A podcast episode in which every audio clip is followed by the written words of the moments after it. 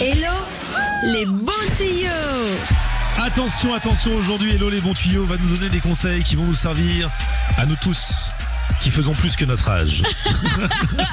Ça va mon vieux papy? Non mais j'en ai marre.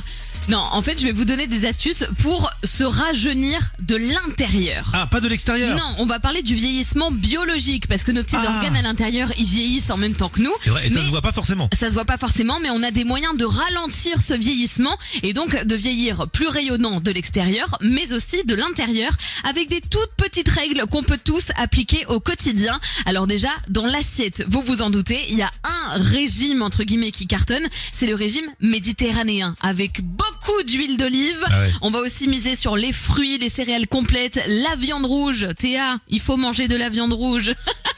Et donc tout ça, c'est hyper bon, tout simple pour prévenir eh bien les maladies chroniques et cardiovasculaires. Et adopter pardon ce régime à partir de 60 ans nous permettrait d'augmenter notre espérance de vie de 8 ans. Donc ça, c'est à ne pas négliger. Mais seulement à partir de 60 ans, pour l'instant c'est bon. On peut le faire même avant si on a envie de maximiser les chances, mais à partir de 60 ans, si on adopte ce, sti- ce style de régime euh, alimentaire, eh ben on a des chances de vieillir en meilleure santé. D'accord. Ensuite, on va faire un peu plus d'exercice, mais pas grand chose. Imaginons, tu marches 3000 pas par jour parce que t'es sédentaire de chez des sédentaires.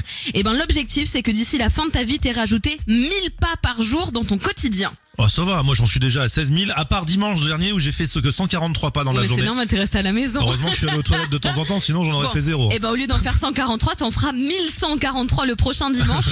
en fait, l'idée c'est de maintenir la force musculaire, l'équilibre et surtout de retrouver un second souffle parce que bah, quand on vieillit, et ben on, on devient un petit crouton et on a on oublie d'aller marcher tous les jours. Ça dépend. Donc rajouter ces ah bah je peux te dire que moi j'en connais deux trois qui feraient bien d'aller marcher. Donc 1000 pas par jour en plus de ce que vous faites déjà, ce serait déjà un bon objectif. Et la dernière chose et je te l'ai déjà dit mon flofli, c'est de mettre de la crème solaire.